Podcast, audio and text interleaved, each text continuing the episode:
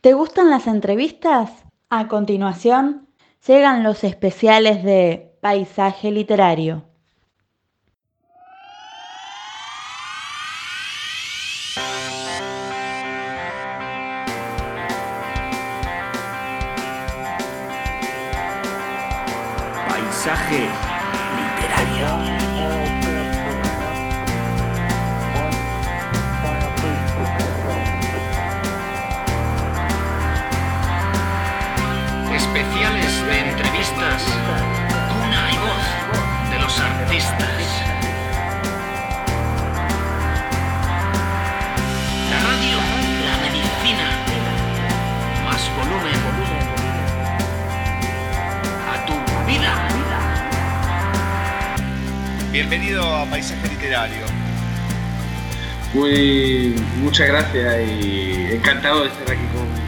Contigo y con todos vosotros. Y gracias por la oportunidad, claro. por favor, por favor.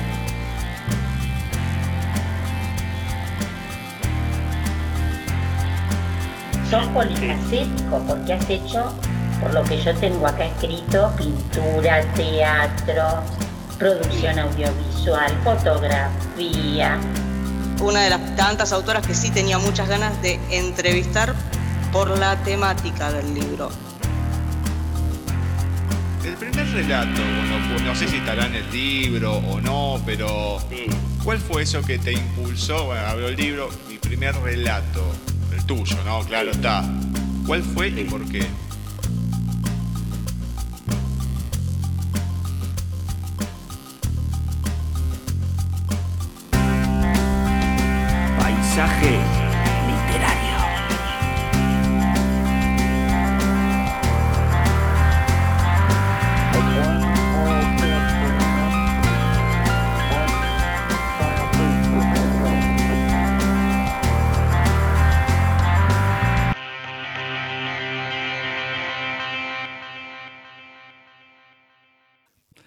Bienvenidos a un nuevo especial dedicado al colectivo malagueño de escritores. En esta nueva emisión vamos a estar charlando con Fernando de la Rosa, un poeta, un gran poeta, ya se van a ir dando cuenta por todo lo que vamos a ir hablando, una gran persona con una mirada muy especial, sincera y justa de lo que ha sido la vida, no solamente lo que uno ha vivido, sino lo que son muchas veces los demás, el otro, pero desde el carácter social, pero también vamos a estar hablando desde la parte de los niños, de la infancia y muchas veces de la pérdida de la infancia, principalmente con dos de sus poemarios, Cuentas pendientes y Las lunas del biberón, que son los dos que pudimos leer, que pude leer. Entonces vamos a estar hablando con Fernando un poco de su vida, de sus inicios con la literatura,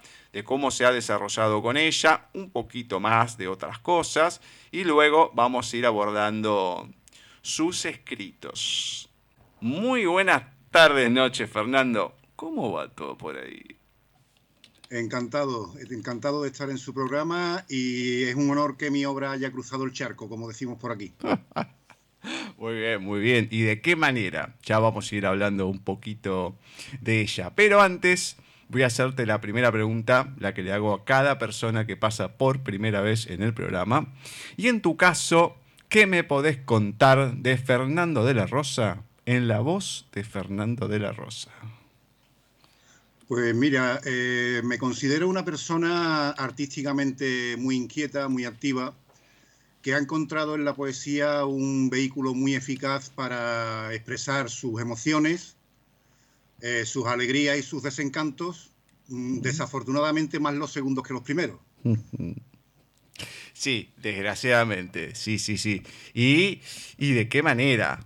Porque, digamos, lo escribís con una contundencia cada cosa que uno se queda pasmado y maravillado a la vez de poder escribirlo de esa manera, con esa extensión además, con esa consistencia, pero además de, una manera que no hay ninguna duda de lo que querés transmitir. Me, me, gusta mucho, es un halago y la verdad es que sí, soy muy directo hablando. escribiendo mejor. Sí, sí, sí, sí, sí. Bueno, ¿cuándo y cómo es el momento que llega la literatura a tu vida y cuándo es ese momento que tenés o que empezás a tener la necesidad de escribir? Bueno, mira, eh, yo he sido de siempre un asiduo lector de poesía desde muy jovencito. Eh, lo que pasa que nunca mm, sentí la necesidad de, expresar, de expresar mis emociones por ese medio. Hasta que ya con 40 años eh, sufrí un acontecimiento, un varapalo bastante profundo, y yo tuve la necesidad urgentísima de, narrar eso por medio de la poesía, porque vi que era el medio más apropiado y más conciso para sacar la, carga que yo tenía encima. Ahora, ¿qué manera particular? Porque mm, vos, si bien lo escribís a modo de verso, con.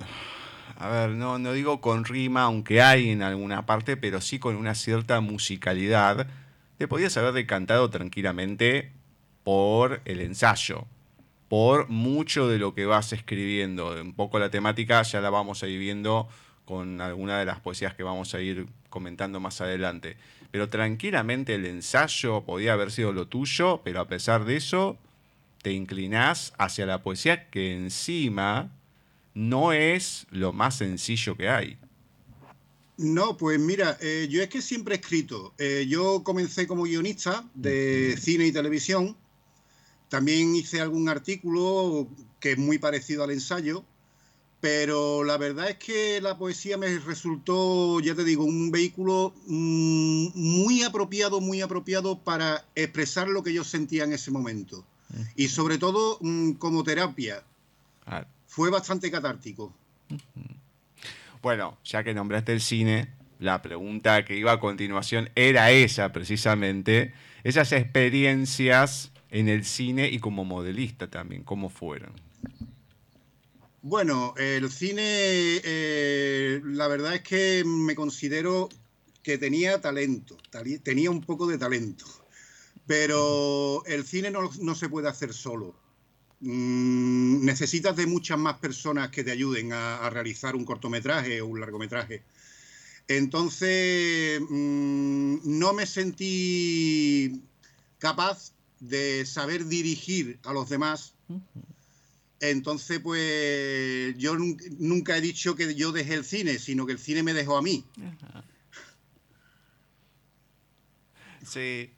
Bueno, es una cuestión de poder adaptarse. También no, no pudiste, pero qué sé yo. Eh, Tú sabes que pena, son ¿eh? muchos los llamados, pero muy pocos los elegidos. Claro. Y ese, fue ese fue mi caso particular. Oh. Qué pena, qué pena, porque alguien que pueda tener una contundencia a la hora de expresarse y de hablar siempre es necesario para este tipo de, disciplina. Eh, eh, yo como poeta soy muy visual, utilizo muchas metáforas visuales y, empleo mucho las imágenes. Cuando uno va leyendo una de tus poesías, cualquiera, se va viendo esa cuestión, porque es muy gráfico lo que vas describiendo. Sí, es cierto.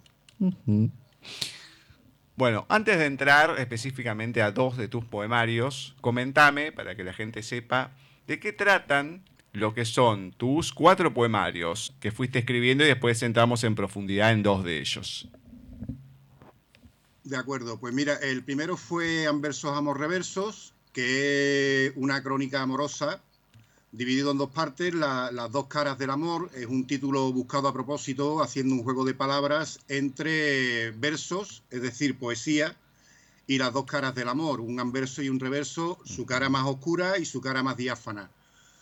Porque ahí empezó todo, porque yo comencé a escribir poesía a causa de un muy profundo desengaño amoroso y después, pues fui conociendo a, otra mujer y mm, volvió la ilusión y por ahí el título de los dos, porque son es un poemario con dos libros distintos. El primero es El demonio blanco, que habla del desamor, y el segundo es eh, Canciones para una mujer, para una mujer perenne, que es la, reilusión por el amor. El segundo libro es Cuentas pendientes, que es un libro mucho más social, porque este libro ya empezó a formarse en mi cabeza con la crisis del 2008, que afectó a tantísimas personas en todo el mundo, y me vi en la obligación de, digamos, de ponerme en la piel del otro, porque le quise dar voz a, a los que no podían tenerla. El tercer libro es eh, En legítima defensa, que es una especie de continuación. Es un libro mucho más, eh, igual de social, pero mucho más contundente en, la crítica al sistema, a los poderes establecidos, económicos, sociales y políticos que nos embarcaron en aquella estafa, porque más que crisis fue una estafa. Y ahora el cuarto, que es el último, eh, Las lunas del biberón, que es un canto a la infancia, a la pureza de la inocencia y un lamento por la pérdida de la inocencia cuando nos vamos haciendo mayores. Muy bien.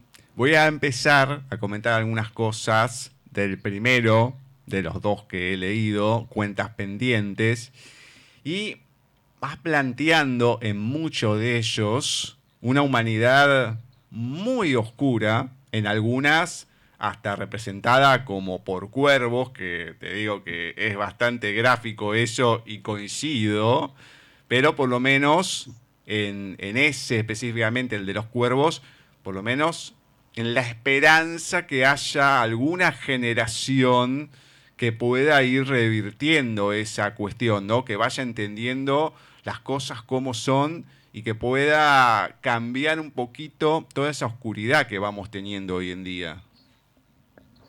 Sí, porque es un poemario, no tiene nada que ver con la poesía, pero es un poemario muy influido por el libro Indignaos. Entonces, el mensaje de ese libro lo quise yo plasmar eh, por medio del verso. Y efectivamente, describe un mundo muy cruel, eh, una sociedad muy, muy deshumanizada, donde prima el dinero por encima de todo.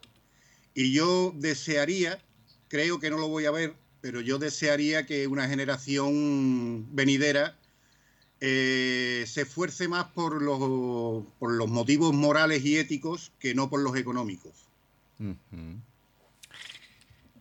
Hay dos que son muy particulares y de los cuales te digo que si bien hay una que no conozco, pero me pongo de Se vuelve pie. a cortar, Gustavo. Se corta ahí. Hola, hola, hola, hola. ¿Me Ah, escuchás? Se ha cortado, sí. Ahora, me, ahora te escucho. Bueno, genial. Hay dos que están relacionados con gente de la política, uno muy general y muy bueno, que es el de romance del diputado, y otro muy concreto que busqué un poco la historia como es, que es a Andrea Fabra, que un poco me hiciste acordar acá, hay una funcionaria del PAMI, que es todo lo que reagrupa como la obra social de los jubilados, que es Luana Volnovich, que también se fue a veranear a una isla paradisíaca del- de Cancún y todo, mientras fue en una época de un recorte feroz a toda la asistencia a los jubilados y muchos son a los que menos cobran asistencia, etcétera, etcétera, mientras ella se iba a veranear a costas paradisíacas y demás. Esta cuestión de Andrea Fabra, con la bestialidad que se mandó en su momento y que no importan los demás, no importa nada de nadie. Hombre, yo, yo mire, al político mm, le respeto cualquier ideología, pero el desprecio a personas que lo están pasando mal, eso no se lo tolero. Vamos, ni a un político ni a nadie. Y menos a una persona con un cargo público y con una responsabilidad pública. Y a mí me pareció tan feroz y tan cruel aquel comentario eh, que la verdad tiré de mucho sarcasmo, tiré de ironía, un poco sangrienta, lo reconozco, pero la verdad es que me dio mucha rabia aquella situación. Bueno, le, le cuento a la gente que no esté tan empapado, claro, cuando Rajoy empezó a recortar, recortar, la otra que se jodan. así a todos los parados y demás, que encima hay gente que estaba pidiendo trabajo. No es como acá mucha gente que pide planes sociales que es a, eh, a una sin retribución, digamos. Le dan plata para no hacer nada. Ahí era gente que estaba pidiendo trabajo, que no tenía para comer ni nada, pero lo que pedían eran trabajo, que es lo fundamental, no que le estén regalando el dinero. Exactamente, y, el estilo, el estilo de ese soneto, el soneto de Andrea eh, fue quizá el detonante de, muchos de los poemas del tercer libro, de En Legítima Defensa.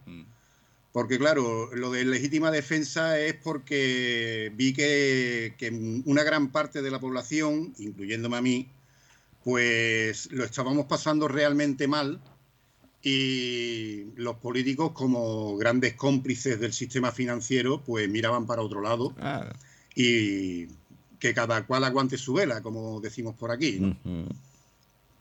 Exactamente. Hay uno que quiero que me expliques, que me lo comentes, que es el segundo, el látigo del viento. Pues sí, porque mm, el látigo del viento es el poeta. Es decir, ese, libro, ese poema, ese soneto, eh, quise representar la voz del poeta, que debe ser un látigo que fustigue a, esa gente, a esas personas sin escrúpulos, y que considero que es un deber, porque ya te digo que está muy bien que los poemas, los poetas, perdón, nos miremos el ombligo y describamos los sentimientos que cada cual tiene, pero también hay que dar voz a, la gente que no la tiene. Por eso el, título del látigo del viento y la descripción. Para que vea la gente que hay un poco de todo, en un momento llega muy pronto, porque no son tantas poesías en estas cuentas pendientes, creo que son 25 si no me equivoco, pero llega la sexta, leche con galletas. Y te digo que era una cosa que lo tuve que dejar ahí y a partir del séptimo en adelante leerlo en otro momento, porque me dio una cosa tan dolorosa que uno sabe que pasan cosas, ¿no? Pero el verlo reflejado de esa manera tan, tan gráfica, valga la redundancia, como lo estás describiendo acá, ese niño con todas las carencias, con todo lo que no tiene, con todo lo que tiene que soportar, eh, con los padres, cómo va y todo, pero en una poesía tan gráfica te va destruyendo por dentro porque son de las cosas que uno va leyendo y de las cuales le podés poner nombre y apellido, pero en numerosas oportunidades. Eh, como anécdota te cuento que una compañera de mía de trabajo, eh, nada más leer el poema, rompió a llorar porque se sintió completamente identificada. Me dijo mm, textualmente que la había descrito a ella en su, en su, en su niñez y en su juventud. Eh, es un poema, es un romance.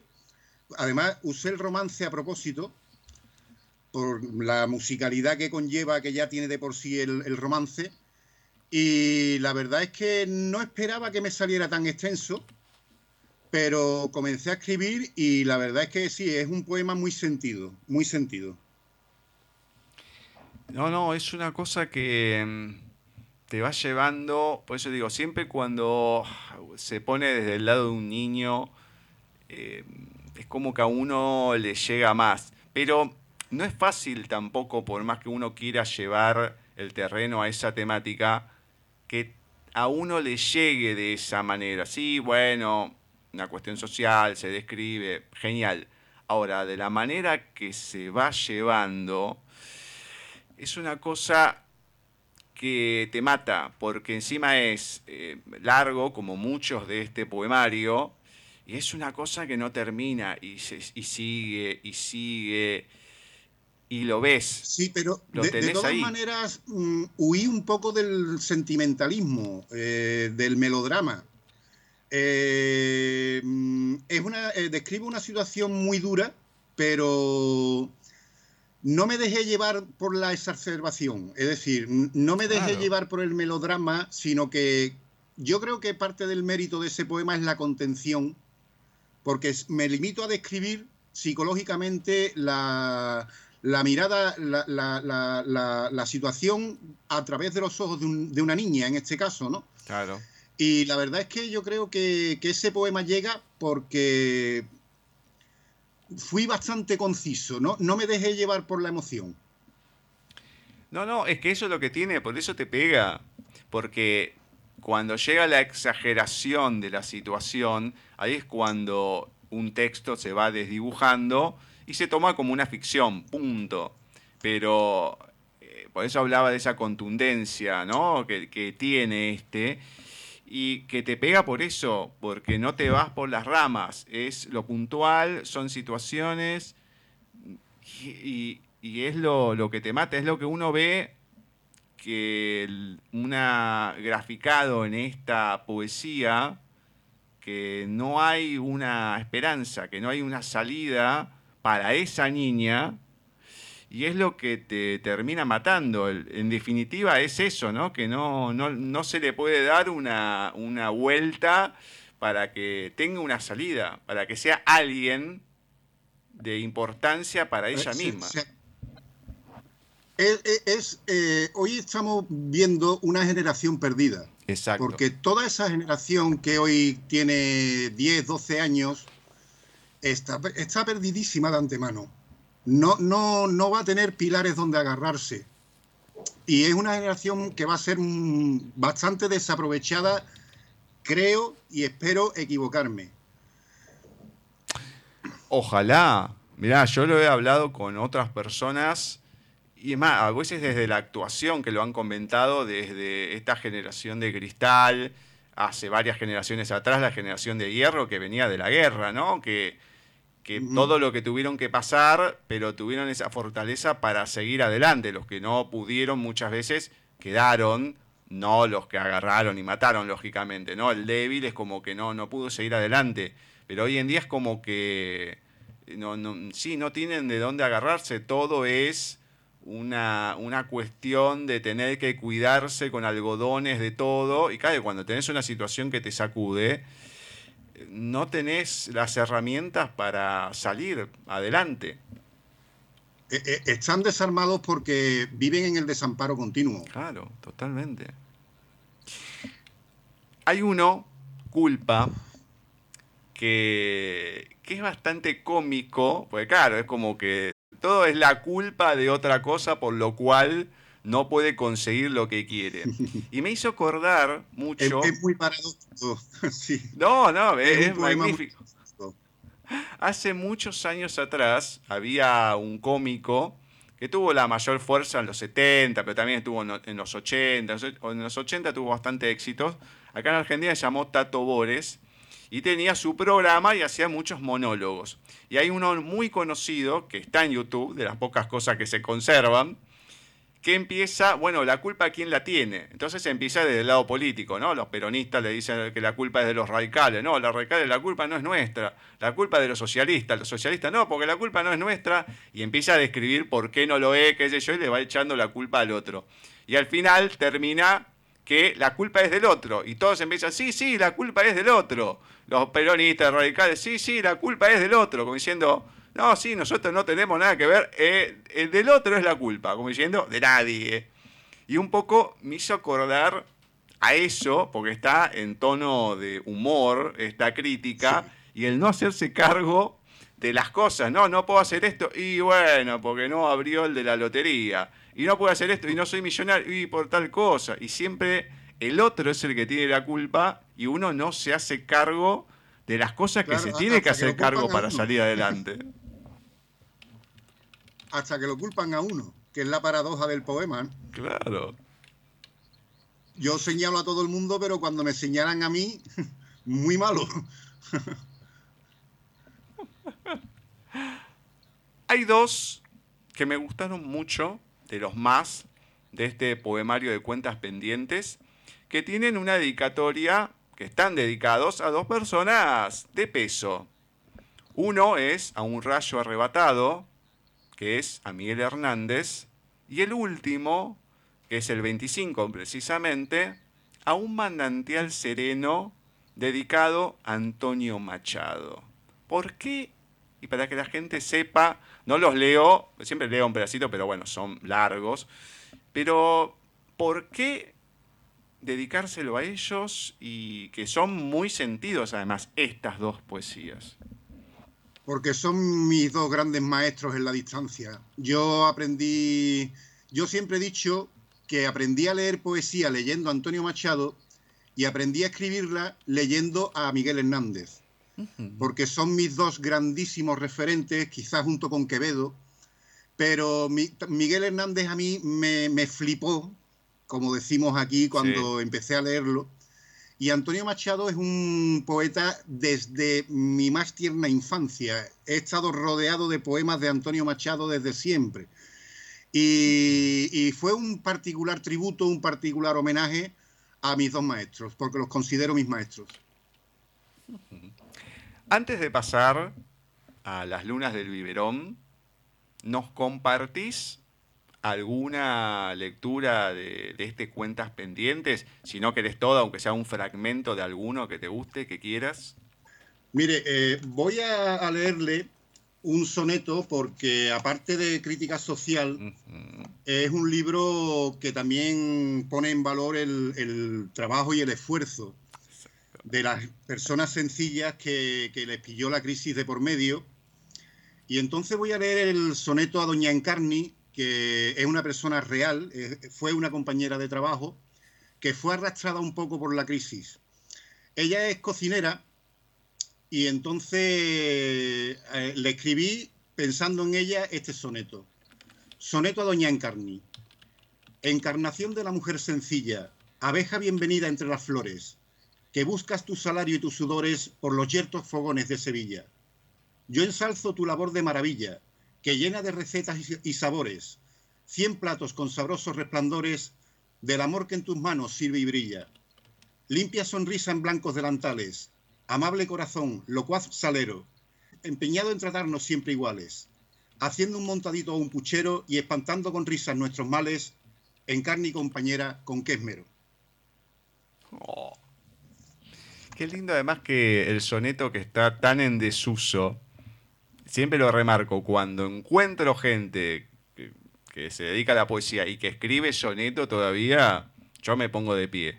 Porque nadie se mete en ese brete precisamente porque todo, bueno, el verso libre es más sencillo y demás, por no atarse a una métrica. Entonces, el animarse al soneto, yo aplaudo porque tiene una musicalidad hermosa es una forma que, en la que yo estoy muy a gusto, porque aquí muchos decimos, los poetas actuales, muchísimos dicen, no, esclavo de la rima, esclavo de la métrica, prisionero del ritmo. Pues yo es como más cómodo me siento, ¿eh? eh con las formas clásicas tradicionales, porque le explico, mm, para mí la poesía tiene que tener una gran musicalidad, porque además la lírica viene de que se, se recitaba con la lira. Claro abullado en la lira, en la música. Y para mí la musicalidad es importantísima y el ritmo es muy importante, eh, y el ritmo te lo da la métrica, porque es la herramienta que el poeta tiene para atrapar la lectura al, futuro lector. Igual que cuando uno escucha una música, una canción, lo primero que se le llega es el ritmo. Pues con la poesía, mm, en mi opinión, debe ser igual. Exacto, exacto. Bueno, vos leíste a el de a Doña Encarni, también está a Estrelli y Sonetillo a Tamara. Son las tres personas que aparecen en este cuentas pendientes dedicados a, ¿no? a esas mujeres. Sí, porque las tres son reales, ¿eh? las tres fueron, son compañeras mías en algún caso, las dos primeras ya no, desgraciadamente. Pero sí, porque además la mujer sabe enfrentarse mucho mejor a las situaciones de crisis porque están hechas de otra pasta. ¿eh? Muy bien. Vamos con las lunas del biberón. Y hay una que si bien está por la mitad, que es la 16, creo que grafica un poco una advertencia a lo que va a venir, ¿no? A esa persona que está por llegar, que es precisamente, has nacido en un mundo sin albores. Y es muy contundente, muy pesado eh, el de ya, empezar desde esa manera, ¿no? Pero que desgraciadamente uno ve que termina siendo así. Sí, bueno, ese poema además lo escribí en una época complicada y me salió así. Eh, yo creo que es el, poema más triste, más amargo de todo el libro, porque además me pilló, ya te digo, en una época que yo tampoco lo estaba pasando demasiado bien. Entonces intenté trasladar mi sentimiento, que era demasiado oscuro, demasiado apesadumbrado, e intenté plasmarlo, tal como tú dices, para, para lo que se va a enfrentar el niño porque mm, ya existía que era uno de mis sobrinos. Y la verdad es que sí, eh, le quise hacer ver lo que se puede encontrar. Hay una que es muy contundente, el 22, hay varios, hay varios que son eh, cuatro versos, suelen ser muy contundentes. Haced que crezcan las flores, que dice, haced que crezcan las flores, dejad que los niños jueguen, haced que brillen los soles, dejad que los hombres sueñen. ¿Y qué pues sí, eh, mensaje? es, una, eh, eh, es un principio y un final, porque dejad que los niños jueguen y dejad que los hombres sueñen. Espero que, que, que, que no se mate el sueño que todos llevamos dentro, incluso desde niños es algo que es un poema muy contundente, como tú dices, porque precisamente lo que quiero es que no se mate la ilusión. Que el hecho de crecer, de convertirse en el niño en hombre, no le quite el sueño y la ilusión y la esperanza. Que eso es una de las cosas más importantes, que desgraciadamente ese paso, como lo que contabas antes, de la niñez a la adolescencia y a la adultez, que uno tiene muchas ilusiones, muchas cosas que a veces los mismos que te rodean te los van aplacando. No, no, no, no, no, no tenés que soñar, no, no, no, no, esto no, no aquello. Y sí, está bien, tenés que saber cómo son las cosas. Pero si uno no tiene un poco de esa esperanza y esa ensoñación, digamos, te cuesta mucho llevar adelante cualquier emprendimiento ante la vida y mucho más hoy en día. Está clarísimo, es que está clarísimo. Es que mm, por eso te hablaba antes de, una generación perdida, porque creo que a, la generación que, que, ahora mismo tiene 10, 12 años se la está mal preparando porque se le está quitando mucha la, mucho la ilusión. ¿Solamente la ilusión? ¿O ves alguna otra cosa? el futuro. El, futuro. Bueno, sí, obviamente, el futuro, claramente. Pero mm, más allá de la ilusión, yo lo veo que se le van destruyendo tantas cosas en el camino, más allá de esa ilusión, ¿no? Esa ilusión por, por por tener proyectos hacia adelante, obviamente, ¿no? Pero es como que casi no tienen presente directamente, más que el futuro. Es como que ya lo que van, ya es como que en la inmediatez no existe. Lo comparto, lo comparto. Sí, sí. Ahora mismo vivimos en una sociedad donde lo inmediato es lo que prima. El quedar por encima del otro por cualquier medio, el que eh, tanto tienes, tanto vales, y son unos contravalores que no tienen nada que ver con la moral, con la ética, con la educación, y esos son unos valores que se están perdiendo en la educación de los niños hoy día. Creo que la sociedad no va por buen camino en ese sentido.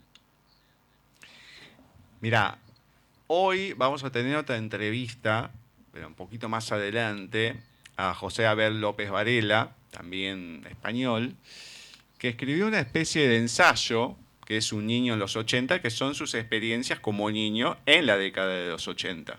Y un poco de lo que va narrando en esta historia, de sus vivencias, ya desde adulto, pero con esas anécdotas, como mensaje, reflexión final, un poco es lo que contás, ¿no? Ese respeto hacia los mayores, padres, abuelos, las enseñanzas, más allá de esas costumbres que se, van, que se iban pasando ¿no? de generación en generación, ciertos juegos o ciertas cosas que se iban dando, que hubo a partir de un momento que empezó a ser un crack y esas cosas se fueron perdiendo, alejando, y se empezaron a crear esta nueva generación, casi, casi diría, sin una identidad.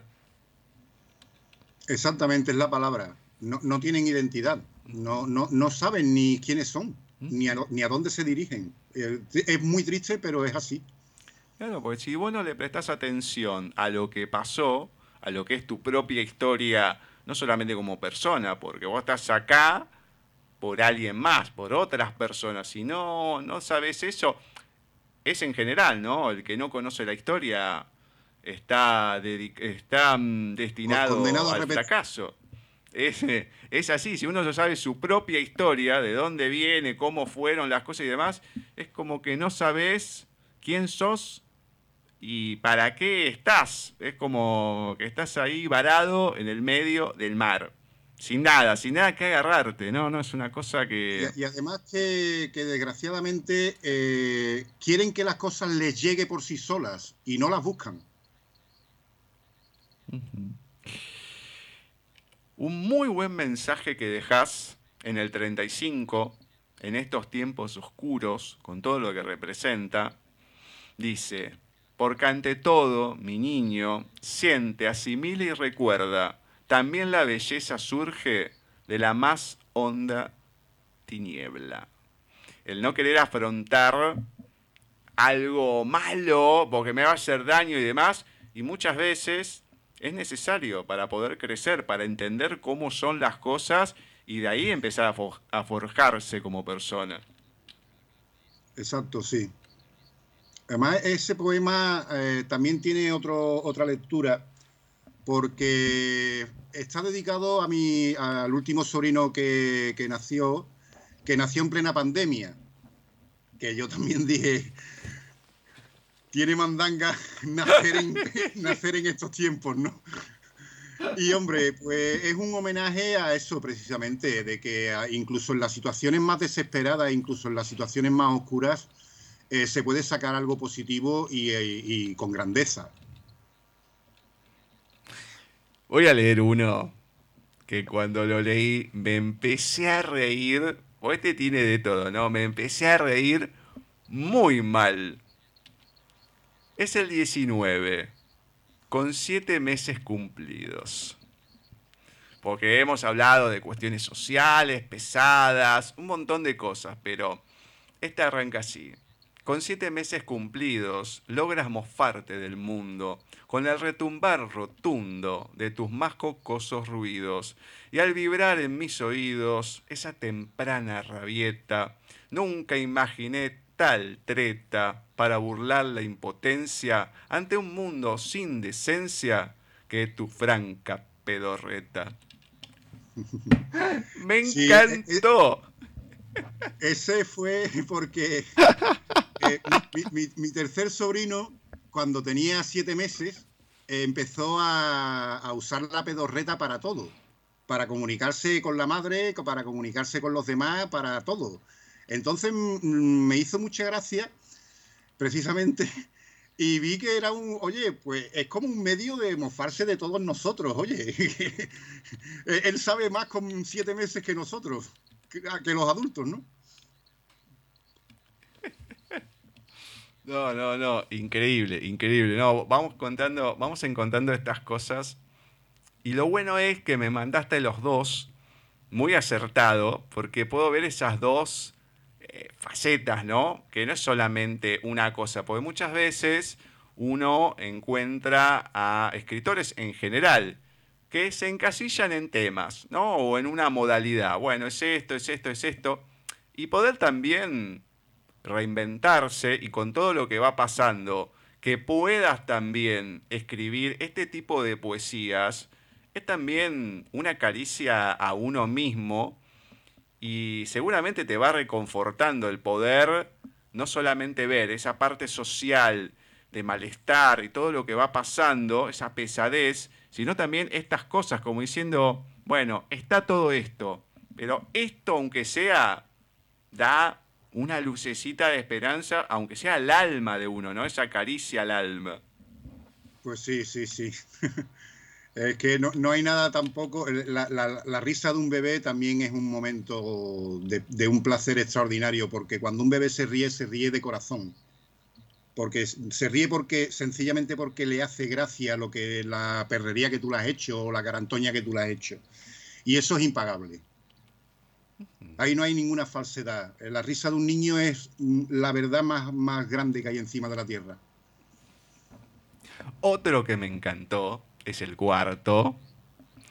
Mi niña solo sabe de ternura. Y el final, ¿quién pudiera volver a ser un niño sin noción del rencor y del olvido, que con una sonrisa o con un guiño disfrute la caricia y el latido de un corazón tan pleno de cariño, que deje al odio yerto y abatido? Sí, porque los niños no sienten odio los niños no sienten odio. Eh, los niños van con quien les da cariño, pero no sienten odio, todavía no han desarrollado ese instinto.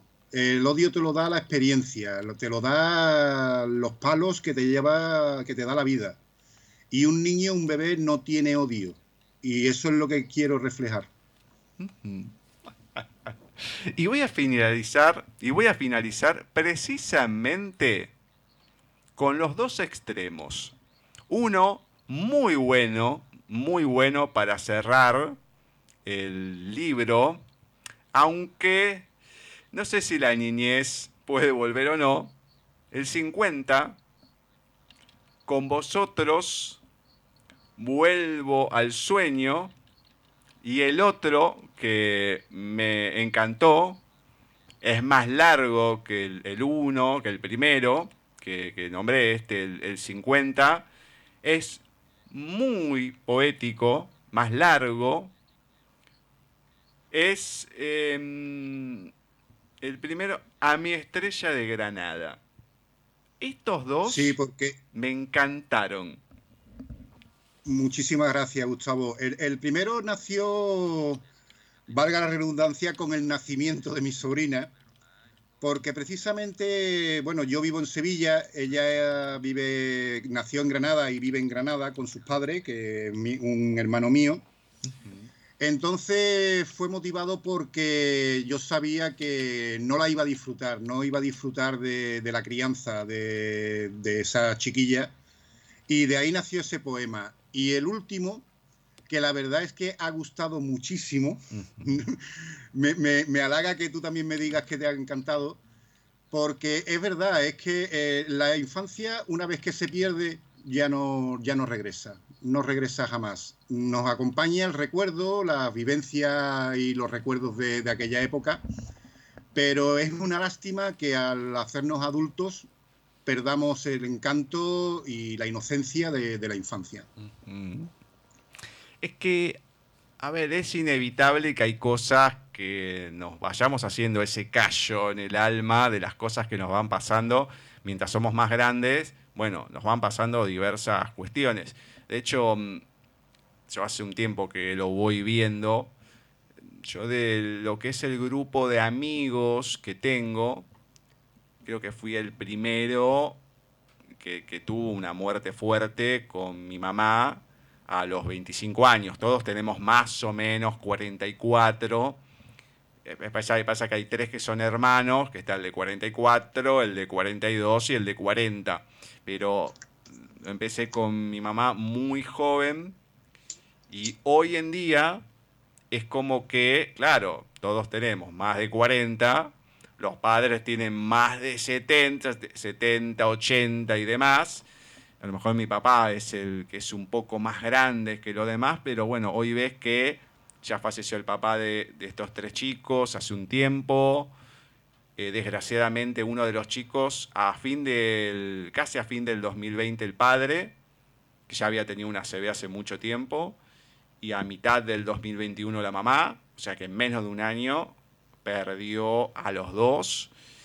Y, así, ¿no? Y vas viendo y decís, pucha, o sea, claro, estamos grandes, o sea, la vida pasa, la cuestión natural de la vida, pero esos golpes que vas teniendo, que te van formando, pero que a pesar de todo, vos nos ves cuando nos juntamos y parecemos un grupo de, de chicos, porque nos podemos reír, recordamos alguna estupidez que hicimos en el secundario, alguno, porque hay uno del primario, compañero mío, está mi primo, realmente lo conozco toda la vida, que tiene nuestra edad, y después los del secundario. Entonces se van compaginando una cosa a la otra y siempre sale alguna cosa del recuerdo más allá de la actualidad.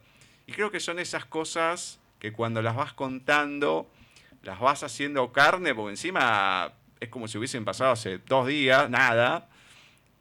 Y es como que uno ve que, bueno, a pesar de todo, esa niñez que uno tuvo, no va a ser la misma inocencia nunca, pero como que algo se mantiene, lo mantenemos vivo la llama de alguna manera y tratamos que no se pierda y somos somos sanos porque nunca fuimos de, drogarnos ni nada, entonces como que vamos manteniendo eso, o tratamos por lo menos.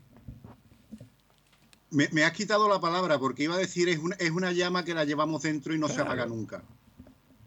Claro, es que son esas cosas o cuando te pones a ver algo, el otro día no me acuerdo qué era que me puse a ver por una entrevista, no me acuerdo qué era, y me reía solo. Esto tiene, no sé, 50 años. Esta... Ah, estaba viendo Los Monsters, que es de los 60.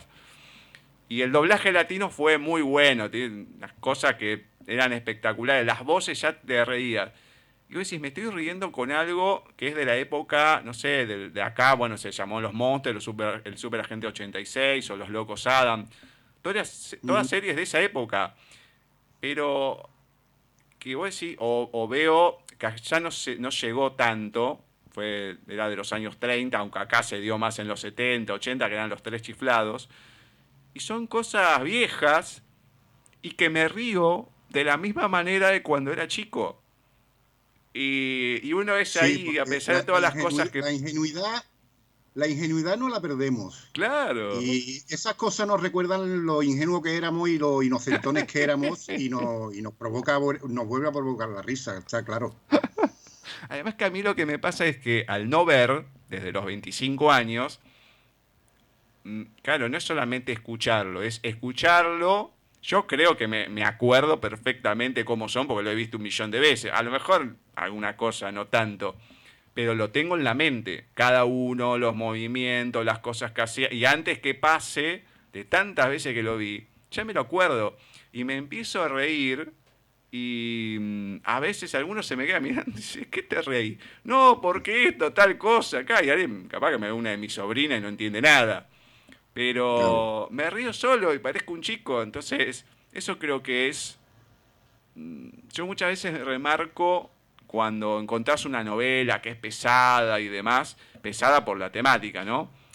Eh, cuando te ponen algo que por lo menos tiene comicidad y decís, bueno, es, es esa bocanada de aire que te da ese respiro para decir, bueno, sigo con la novela porque es una cosa atrás de la otra. Bueno, la vida también es lo mismo, porque son más tragedias que otras cosas las que vamos viviendo. Entonces, poder tener esos momentos que podamos ser chicos, sabiendo todavía que somos adultos, tenemos que enfrentar un montón de cosas, pero esos respiros que nos podemos dar son los que nos van a retroalimentando y que podemos seguir de otra manera encarando las situaciones que se nos van enfrentando.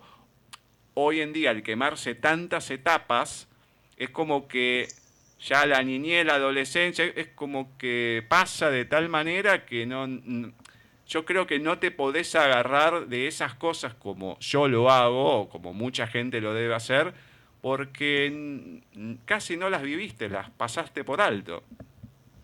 Exacto, sí, la, evocación es, mm, como tú bien dices, un gran motor interno.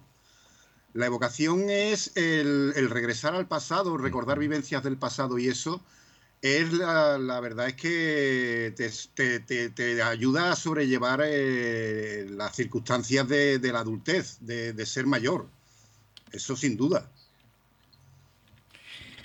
Espero que la gente lo pueda ver de esa manera.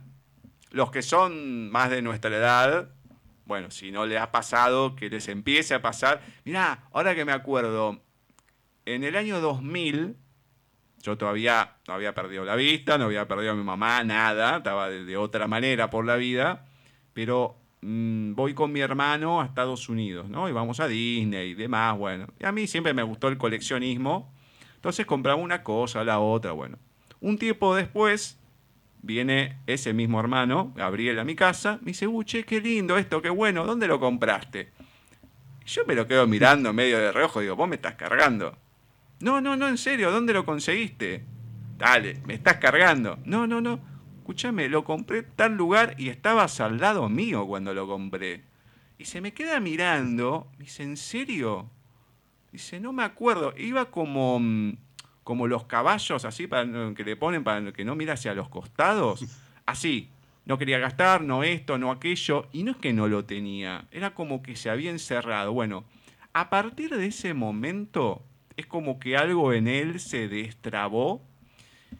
Y creo que empezó a hacer lo que quería. O sea, empezó a coleccionar cosas de su infancia. A mí me lleva 11 años. O sea, yo soy los 80 y él es mucho de los 70. Entonces, a comprar cosas de esa época que no pudo tener, que muchos nos pasa cuando somos grandes, que cosas de chicos no podemos tener y tratamos de conseguir de grande, un juguete, qué sé yo. Y empezó y empezó y, y es un chico cada vez que consigue algo, pero vos lo ves, parece una, una criatura y ante todo el trabajo que tiene de contador, todas las presiones, obviamente llevar adelante una familia, tiene una buena posición económica, pero claro, el trabajo que tenés es todos los días números, números, números, números y en algún momento te, te terminás con la cabeza mal, quemada.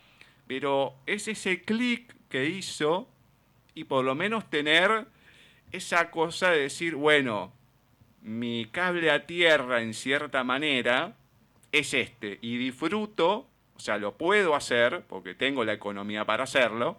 De hecho, no sé, se ha comprado los trajes de Star Wars y se compró maniquí pa- para poner un Darth Vader y un Stone Trooper enfrentado. Decís, bueno, che, ya es mucho esto. Pero tiene una vitrina con 10 millones de cosas. Y lo, cuando encuentra algo viejo así, lo disfruta, como diciendo, esto yo lo tenía cuando era chico, y qué sé yo. Y es esa rememoranza, y decís, bueno, ¿cuál es, mm, no mi escapatoria, pero cuál es mi, mi forma de poder subsistir en esta vida? ¿Cuál es mi salvavidas? Bueno, esta parte de mi vida.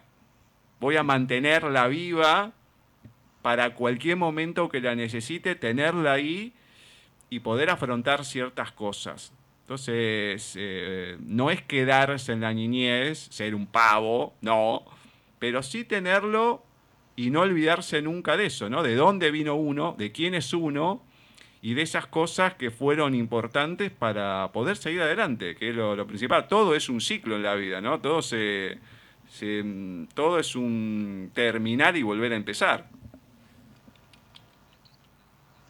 Sí, a mí me pasa muchísimo. Cuando estoy en sitios que han sido lugares donde ha pasado algo, una época buena de mi infancia, a mí me, a mí me pasa y me inspira. Me inspira mucho eso. El, regresar al, al pasado de esa forma también me, me inspira mucho, me llega.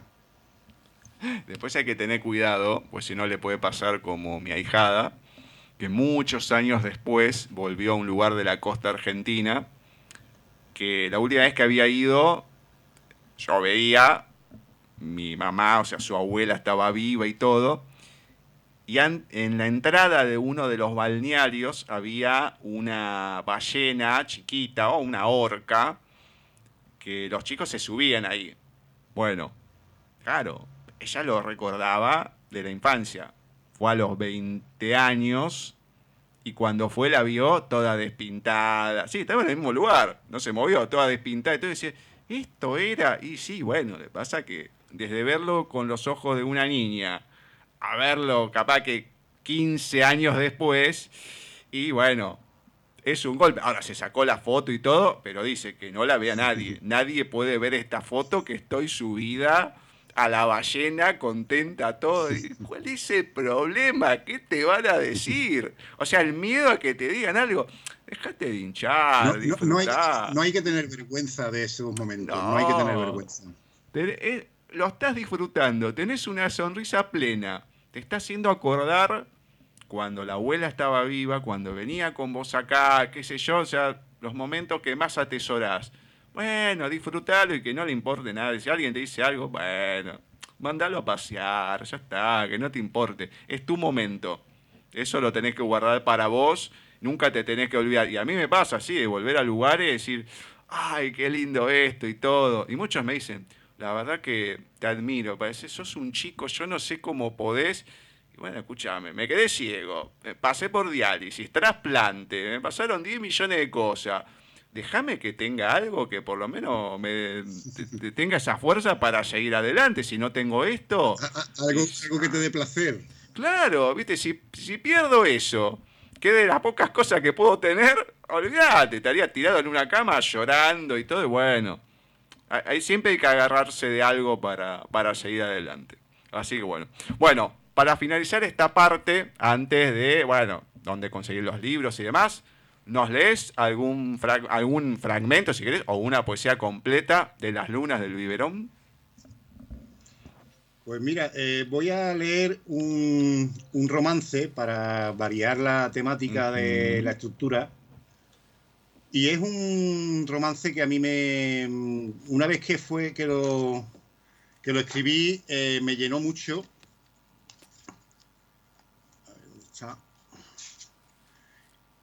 Es el poema número 26 que dice así.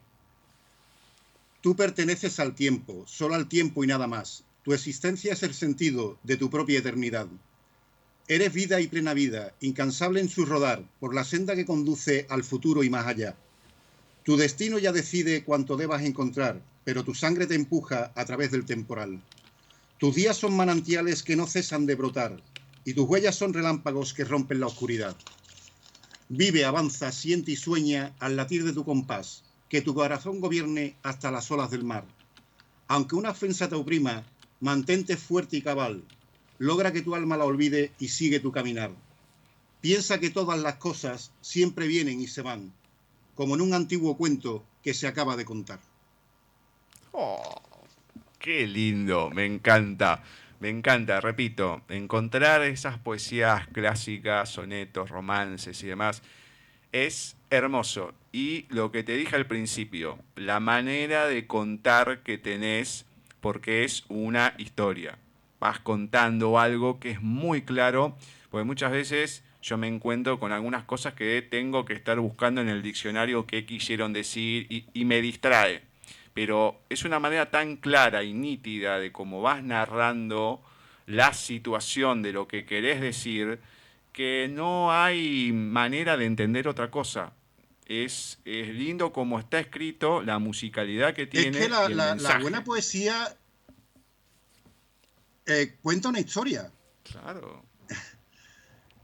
Es que el mejor, el, mejor poema es el que te, cuenta una historia. Lo que pasa es que está eh, narrado desde, desde un, estilo lírico. Pero para mí los poemas que más me gustan son los que te van narrando una historia. Y te la vas imaginando.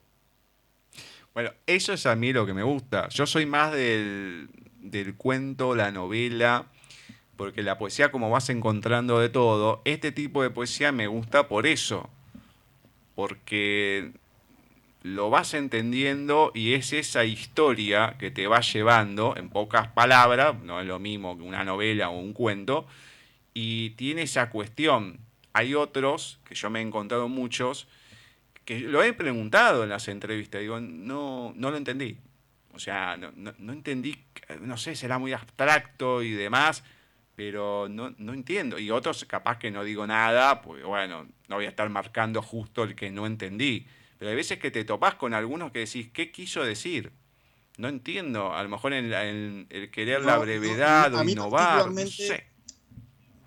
A mí particularmente la poesía oscura, la poesía hermética, con un simbolismo mm, tan particular que yo creo que no lo entiende ni el que la ha escrito. A mí ese tipo de poesía no me gusta nada. Es que no, no, no, es así. Hay muchos que escriben para eruditos. Bueno, me parece perfecto. O sea, el buscar la palabra justa, qué sé yo, me parece genial. Pero a mí, por lo menos, me gusta, no digo lo simple, pero bueno, en el programa hoy en día Ceci está leyendo, eh, siempre vamos agarrando como por temporadas, ¿no? Y hoy en día estamos releyendo lo que es Gustavo Adolfo Becker.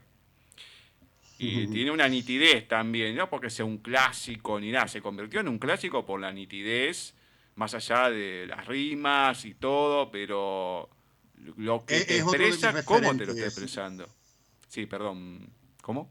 Eh, eh, eh, Becker es otro de mis referentes. Lo que pasa es que ah. no llega al punto de Miguel Hernández y Antonio Machado, pero Becker es un referente y además de la ariñez, precisamente, porque yo creo que en España casi todos el primer poema, el primer poeta, perdón, que, creo que ha leído ha sido Becker.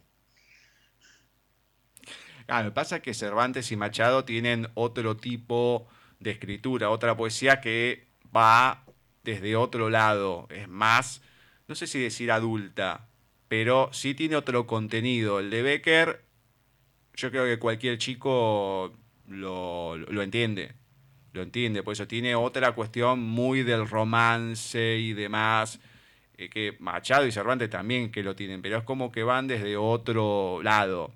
Y obviamente que son pesos pesados, ni, ni hablar, ¿no? Más allá de la vida que tuvieron también ambos, tanto Cervantes como Machado. Hernández, Hernández, Miguel Hernández. Eh, Miguel Hernández, perdón, de Cervantes. No, Miguel Hernández, Miguel Hernández. O sea, son de, tuvieron vidas también no muy sencillas que digamos, desde varios ámbitos, y también eso es lo que se va reflejando en cada una de las poesías, o por lo menos en algunas. Entonces, bueno, son todas las experiencias que va teniendo la persona y que por suerte las han podido no solamente escribir, sino que también a lo largo del tiempo se han podido transmitir y hoy en día las podemos seguir disfrutando. Eso es lo, lo importante también, ese mensaje que se deja. Pues sí, eso es, el legado es lo más importante. Yo siempre he dicho que, que a mí no me, no me importa ser desconocido actualmente, pero sí espero que algún día, aunque yo no lo vea, que mi poesía sea conocida. Bueno, nosotros acá en el programa nos vamos a encargar un poco de ir leyendo de tanto en tanto porque cuando vamos entrevistando siempre quedan los libros y siempre, en, vez de ir sacando de internet lo que van publicando, bueno, vamos a, lo que nos han compartido y, vamos leyendo. Así que eso lo, vamos a encargar nosotros, por lo menos nuestro aporte chiquito de ir difundiendo estas poesías. Eso no tengas ninguna duda. Muchísimas gracias, Gustavo. No, por favor. Comentame para que la gente sepa dónde puede encontrar tus poemarios, anversos, amor, reversos Cuentas pendientes, En legítima defensa y Las lunas del biberón. Eh, los cuatro libros, los cuatro libros eh, por internet se pueden comprar perfectamente, se pueden encontrar perfectamente porque todos, yo creo que sin dar publicidad alguna, pero hay muchas plataformas de venta por internet que la tienen reflejado, que lo, lo tienen en su catálogo. Bueno, nosotros vamos a ir publicando algunas cuando esté nuestra página, que todavía estamos esperando hace un tiempo. Viene medio, viene lenta la cosa, pero cuando esté la página ya nueva, vamos a estar colgando la entrevista, no solamente para que lo escuchen y todo, sino también donde la gente puede ir comprando, así lo tiene al alcance de la mano y no tiene excusa de nada. Fernando, la verdad que muchísimas gracias a mí me da un placer enorme poder encontrar este tipo de poesía que me llena desde otro lado. Es otra cosa. Le agradezco a Víctor por también haber pensado en vos para que te podamos entrevistar. Bueno, y obviamente a seguir y seguir escribiendo, que seguramente seguís. Y para lo que sea, para lo que sea que uno te pueda dar una mano, o más entrevistas y demás, solamente escribir, bueno, y uno está. Muchísimas gracias, Gustavo. Ha sido un placer, un enorme placer y muchísimas gracias por todo. Muchas gracias a ti. Bueno, un abrazote gigante. Igualmente. Chao, chao. Así ha pasado por los especiales dedicados al colectivo malagueño de escritores, Fernando de la Rosa. Qué poeta, terrible poeta que nos ha compartido para que podamos leer Cuentas Perdientes y Las Lunas del Biberón. Son los que pudimos estar hablando un poquito más en profundidad, más allá de sus otros dos poemarios, Anversos, Amor, Reversos y En Legítima Defensa. Estuvo hablando un poquito de cada uno, de qué tratan, el por qué y, como dije, con algo más de profundidad, algunas de las poesías pertenecientes a Cuentas Pendientes y Las Lunas del Biberón. Amplio, muy amplio en el panorama de lo que escribe, más allá de esta muestra que tuvimos, y esta condición del ser, de poder captar y tener la empatía con muchos de los temas para poder escribir desde la cuestión social y de la cuestión de la infancia, de la infancia de los infantes, del de la pérdida de la inocencia y cuando tampoco hay mucha inocencia, porque se va pasando tan rápido que esas etapas yo creo que a veces ni se llegan a quemar, ya están quemadas de por sí de cómo avanzan las cosas. Y no es que uno vaya en contra de la humanidad, de cómo se vaya evolucionando y demás, sino es que uno lo va viendo, va viendo esa pérdida no sé si decir de carácter o de personalidad, son cosas fundamentales para el ser humano que es lo que lo han hecho sobrevivir hasta hoy en día. A lo mejor nos equivocamos, no sé, qué sé yo, ya se verá, pero bueno, esperemos que mm, las cosas se den como se tengan que dar, pero que sea de la mejor manera. Le mandamos un abrazo gigante a Fernando, a Víctor Frías también, como siempre, por compartirnos los autores del colectivo, no, una delicia, delicia. Ahora a continuación, en nada, segundos nada más, un brevísimo intervalo, vamos a estar con las lecturas, con Ceci, con los que nos acompañan siempre. Esto ya a continuación, cuando comencemos con otro programa de paisaje literario.